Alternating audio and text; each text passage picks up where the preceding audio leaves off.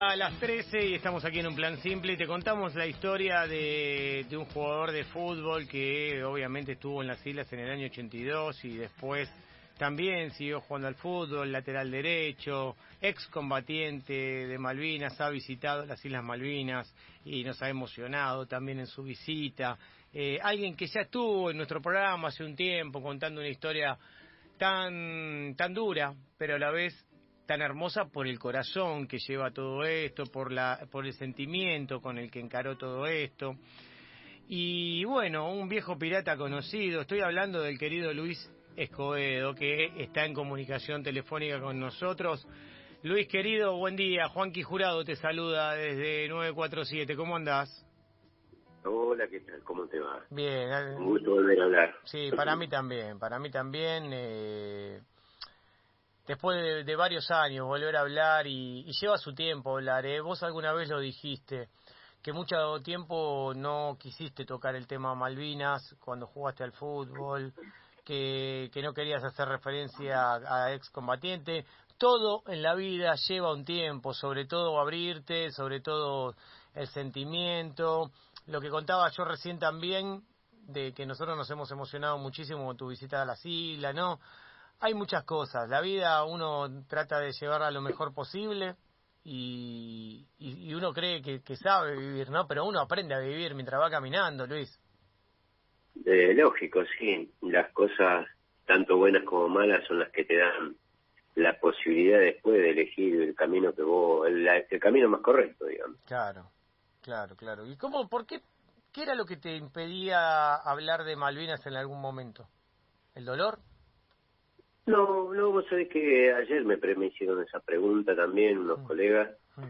y no, no sé que nunca le encontré respuesta a eso, no, no. hay un porqué, simplemente creo que eh, el fútbol me hizo ese vestuario donde mm. tenés muchas muchas personas que te ayudan, eh, ser una persona pública, por ahí te, desenfoca un poco de lo que viviste y vivir el día a día eh, te cambia un poco la vida y por ahí eso fue, pero no no no había ninguna causa, no no nada, simplemente no hablé, no lo hablaba, vivía el fútbol que era mi pasión y, y, lo vivía cotidianamente. Cuando cuando te tocó ir a Malvinas, cuando te enteraste de, de que ibas a Malvinas, ¿qué estabas haciendo en ese momento? ¿Nos podés transportar a ese lugar y, y contarnos cómo fue esa noticia y, cómo te encontrabas? Yo ya con 17 años estaba en el plantel de primera de, los Andes. Había salido suplente ya como ocho partidos. En cualquier momento ya debutaba. Pero bueno, éramos, yo era pareja central con José Tiburcio Cerrizuela ahí. Sí, claro. A mí me toca el servicio militar y él se salva por número bajo. Así que a los 18 años hice un año el servicio militar. Y en marzo del 82 yo me dan la baja, vuelvo a entrenar con el plantel de primera nuevamente. En abril ocurre esto de Malvinas y, y bueno, yo estaba ahí como para debutar. Eh, y un partido Los Andes San Lorenzo en cancha independiente un sábado 9 de abril al otro día compró el diario y ahí me entero que mi, que mi compañía estaba cuartelada. Así que de, de, jugar una noche un sábado en cancha independiente contra San Lorenzo, al lunes presentarme en el cuartel, me dieron el arma, me dieron este, la ropa y el día martes viajamos a, a Río Gallegos. Así, un, sábado, un día para el otro. Un sábado jugás en cancha de Independiente donde te dan una camiseta, un par de botines, un pantalón corto y el lunes te presentás. ¿En qué lugar era? En Palermo. En Palermo, claro, ahí en donde está, eh, ahí en Juan B. Justo. Te presentás en Palermo y te dan, te dan el fusil, te dan un, un obviamente toda la ropa, te vestís de soldado y te vas a la guerra. Digamos, no era para nosotros era simplemente viajar al sur, no era otra cosa, era un viaje. Estuvimos en Río Gallego dos días. Yo en ese tiempo, a ver, retrotrayendo, no, no había celulares, no había, no había nada, ni teléfono teníamos en el barrio. Así que no pude avisar a mi familia, a nadie. Y bueno, el día miércoles llegamos a Río Gallegos y el día jueves a la tarde nos reúnen a todos y nos dicen que a la noche viajábamos a Malvinas. Algo sorpresivo, algo que no podías creer porque hacía poco que había estudiado en la escuela y, y de golpe decir viajo a Malvinas. Así que a la noche, a las 11 de la noche salió el avión, llegamos ya a las 0 horas del 15 de abril y bueno, ni bien abrieron la, puerta del avión, viento, lluvia y un frío terrible. Así que así como pudimos armamos una carpita que eran para dos personas ahí en el medio del aeropuerto, en las adyacencias ahí. Y en el medio del barro, el agua, así nos acostamos hasta que el otro día amaneció con sol y bueno, ahí empezó la, la historia. Qué, qué tremendo, qué, qué, historia tremenda, qué historia sentida. ¿Sentís que en los últimos años, eh, me acuerdo de, de, tu regreso a las Malvinas, ¿no? De, tu regreso a las islas, que, que, tuviste que vivir un momento difícil en ese regreso. Fuiste al cementerio, fuiste a esta zona que es casi desértica, ¿no? Que estaba un poco alejada de la ciudad, por lo que vos contabas, me acuerdo en ese video que te, que te, que te entrevistaron. Se pusieron a cantar el himno, gritaron viva la patria, escribiste una bandera, te sacaste unas fotos y ahí tuviste problemas, ¿no? Sí, de, da la casualidad que, va, digamos, eh, en este era mi tercer viaje en el cual yo decía que iba a cerrar una historia al llegar allá a las islas, bueno, vamos al cementerio de Darwin. El cementerio de Darwin está a 80 kilómetros de, de, Puerto Argentino, en el medio de la nada, de la nada nada. Y para llegar ahí hay que ir con unas camionetas 4x4. Llegamos ahí con mis compañeros, que éramos ocho en total. Mientras estábamos nosotros nomás en ese cementerio, llega otra camioneta con un chofer y baja un periodista de un austríaco. Del cual me empieza a preguntar por qué yo desplegaba una bandera, por qué cantaba, por qué esto, no entendía nada. Pero bueno, eh, yo le decía que, que, así como los ingleses tienen cementerio en todas partes del mundo, nosotros tenemos ahí a los héroes que cayeron en la guerra. Y que le rendíamos homenaje de esa manera. Pero sin que haya nadie ni nada por el estilo, porque ya estábamos nosotros. Pero resulta que había un Kelper, un, un habitante de ahí de la isla, que estaba era el chofer, entonces miraba todo en la camioneta. Hmm. Así que, bueno, al pasar dos días, este, a la mañana intempestivamente nos van y nos buscan a la habitación y nos sacan así hmm. en forma forzada desde las habitaciones, nos llevan al hall del hotel. Y nos dicen que estábamos arrestados porque había una denuncia de un kelper que decía que habíamos hecho grito insultante, que habíamos mostrado banderas, que esto era lo, es lo común que se hace. Yo era mi tercera vez, así que. Sí, sí, los Kelper ocupadores del lugar, además ocupadores del lugar, colonialistas, gente, gente que no, que no se puede creer, ¿no? Pero bueno. Pero bueno, el resentimiento es grande. Sí, y bueno, y ahí estuvimos dos días. Sí, sí, sí. Dos días arrestados están agarrados con dientes y uñas a un lugar que robaron, es así.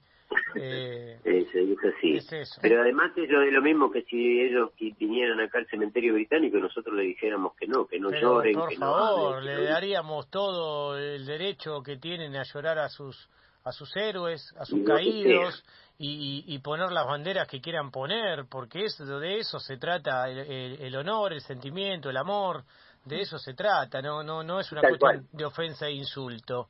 Eh, yo, eh, yo, me acuerdo cuando aparecen, ¿sabes qué? Mira, salvando las distancias de lo que significa esto, eh, por favor, que no se malentienda, pero salvando las distancias, yo acá me, me sorprendía con la cantidad de, de, de, de, bobo que había en los recitales cuando, por ejemplo, no sé, venía una banda inglesa, ¿viste? Y, tipo Iron Maiden, el tipo tiene en su vestimenta o, la, bandera inglesa, pero loco, nació en Inglaterra, ¿qué querés que tenga? ¿Sos tan boludo que, le, tenés que chiflar la bandera o esas cosas que, que no sirven para nada? Estamos hablando de otras cosas, estamos hablando, y vos, obviamente, fuiste a homenajear a los caídos, a homenajear a tus compañeros, aquellos que estuvieron con vos y que vivieron lo cruel de, de lo que se, de lo que fue la gesta de Malvinas. Pero además, este, a ver, si fuera un grito insultante, ¿a quién insultaba?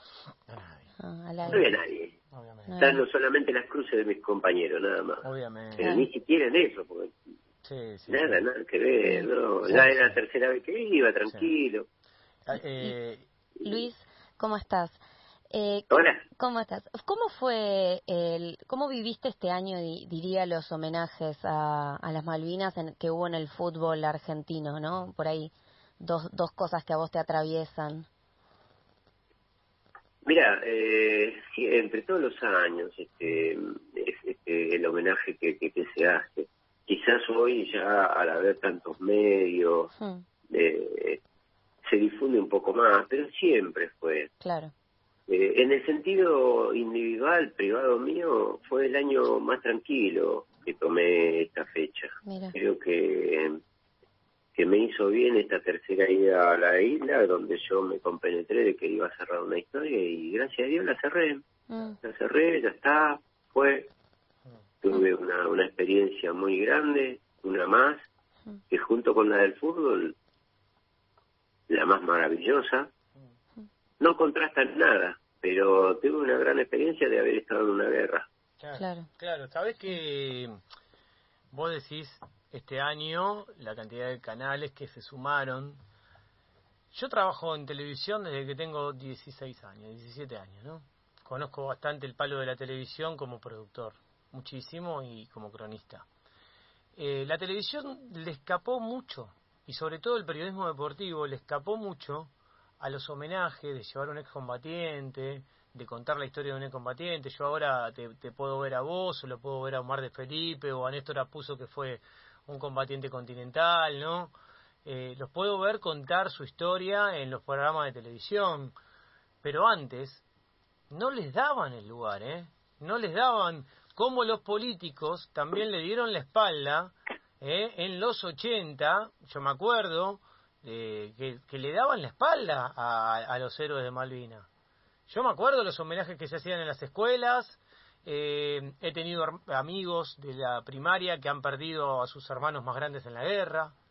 Me acuerdo los homenajes que hacíamos en la escuela a, los familiares eh, que, mm, de amigos míos que habían perdido a sus hermanos en la guerra. No me olvido nunca más un día que me enteré en, en, la, en la escuela, estando ahí en el año 82, eh, cuando, cuando un amigo del curso perdió a su hermano en la guerra, le avisaban, le llegó la carta y le avisaron de que había su hermano fallecido en la guerra, una cosa mm. tremenda, tremenda, que te atraviesa, te, te pone los pelos de punta para lo que habrá sido para, para este niño, ¿no? Para este para este compañerito mío que, que le venía a en ese sentido es el mundo. ¿Cómo, cómo Luis? Se me cortó. Es el mundo del revés mm. y A ver, y siempre tenemos que entrar por ahí en la clase política. Hmm. Acá no es la sociedad, no es la gente. Ah, es la clase política. ¿Y la clase política es la que da la espalda o la que te brinda un derecho? No tengo duda, comparto con vos completamente, ¿eh? Es por culpa de los políticos, ¿eh? No tengo duda de que fueron los políticos los que le dieron la espalda durante los años 80 y 90 a los héroes de Malvinas y a todo eso, ¿eh? Comparto completamente. Aún hoy, aún hoy, a ver, eh, yo no puedo entender que hace uno, hace poco, dos años, mm. un presidente no haya ido a un acto por Malvinas. Y tampoco comprendo hoy que otro presidente no vaya a un acto por Malvinas. Mm. No comprendo. Mm. No los comprendo porque gracias a esa gesta ellos están en ese lugar y, no los entiendo. ¿Y sabes otra cosa, otra cosa tremenda? Otra cosa tremenda es el, el, fijar posiciones. Cuando, cuando hay una cancillería, cuando hay, eh, eh, por ejemplo, una posición fijada, incondicional, sobre un territorio que es nacional. El territorio de las Islas Malvinas es territorio argentino y, y no existe todo lo que nos dicen de la forma de negociar, porque ya vimos que fallaron. Acá hay que plantarse e incondicionalmente reclamar la soberanía de nuestras tierras y de nuestras islas. Eh, es el único camino que queda, sobre todo contra eh, una potencia colonizadora que es pirata y que ha hecho estragos en todo el mundo, en todo el mundo, y que la única manera que entendió es cuando se le fijaron y se le plantaron. Eh, no queda otro camino. Esperemos que, sea reconocida la soberanía argentina sobre nuestro territorio, ¿no? va a resultar difícil, al menos es lo que yo mm. de forma particular pienso, va a ser muy difícil hoy más que nunca. hay muchos intereses, intereses importantes, camino es un punto estratégico, es el camino a la Antártida, es el camino al, agua, eh, así que hay muchas cosas en juego, la pesca, el petróleo, muchas cosas, la cual nosotros, los argentinos, muchas veces no le damos importancia y hay lugares del mundo que, que, pasan hambre, que buscan un montón de cosas y vienen acá a los lugares donde tenemos nosotros. Las riquezas que tenemos nosotros no las tiene nadie, pero desgraciadamente nosotros los argentinos, la clase política, se le da la espalda y... Sí, queremos que las exploten otros y le queremos dar el lugar para que las exploten otros, eso es increíble, pero que esa es nuestra clase de empresarios que tenemos, es, increíble y de muchos dirigentes, ¿no? Que son casi empresarios. Eh, ¿Sabes que te quiero preguntar algo más? ¿Se podrá hacer un partido por, por la paz, un partido por, por la comunicación, un partido también fijando posición y exigiendo el diálogo, un partido de fútbol en las islas?